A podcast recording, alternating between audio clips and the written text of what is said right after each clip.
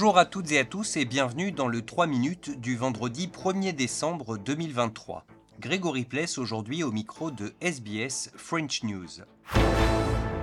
Et on commence avec un premier engagement fort annoncé au premier jour de la COP28 à Dubaï, des engagements financiers pour le fonds des pertes et dommages, destiné à indemniser les pays frappés le plus durement par la crise climatique. Les Émirats arabes unis et l'Allemagne se sont ainsi engagés à donner dès à présent 100 millions de dollars chacun une annonce saluée par Greenpeace Australie. Mais le docteur Susie Byers de Greenpeace estime que l'Australie justement devrait également apporter une contribution significative. The pledge from the UAE is a good first step, but now the loss and damage fund needs to be filled.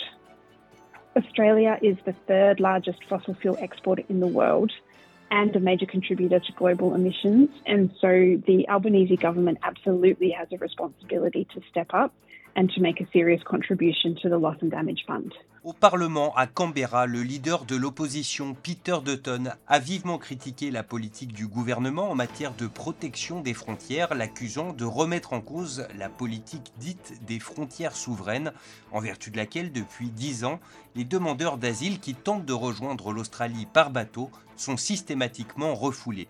Peter Dutton s'est également exprimé sur Channel 9 à propos de cette décision de la Haute Cour rendue le mois dernier et selon laquelle la détention sans limite de temps des sans-papiers non expulsables était inconstitutionnelle. This is a huge, huge scandal. Uh, and the government's trying to throw all these, you know, allegations and nonsense lines out there to cover up what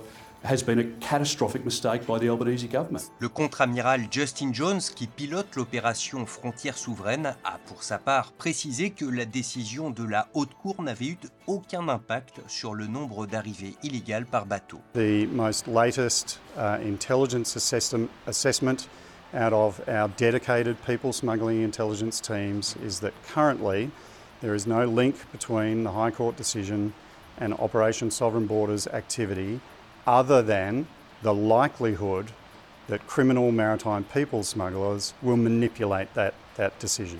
Enfin, au Moyen-Orient, la Française Mia Shem, qui était retenue en otage par le Hamas depuis 55 jours, a été libérée hier soir. La trêve entamée le 24 novembre dernier entre Israël et le Hamas est-elle arrivée à son terme ce vendredi? L'armée israélienne, qui indiquait avoir intercepté un tir de roquette environ une heure avant la fin officielle de la trêve, a par ailleurs annoncé avoir repris les combats dans la bande de Gaza. Plusieurs journalistes ont ainsi confirmé que certains sites situés dans l'enclave palestinienne avaient été bombardés. Voilà pour l'essentiel de l'actualité en 3 minutes. On se retrouve lundi pour un nouveau point complet sur l'actualité.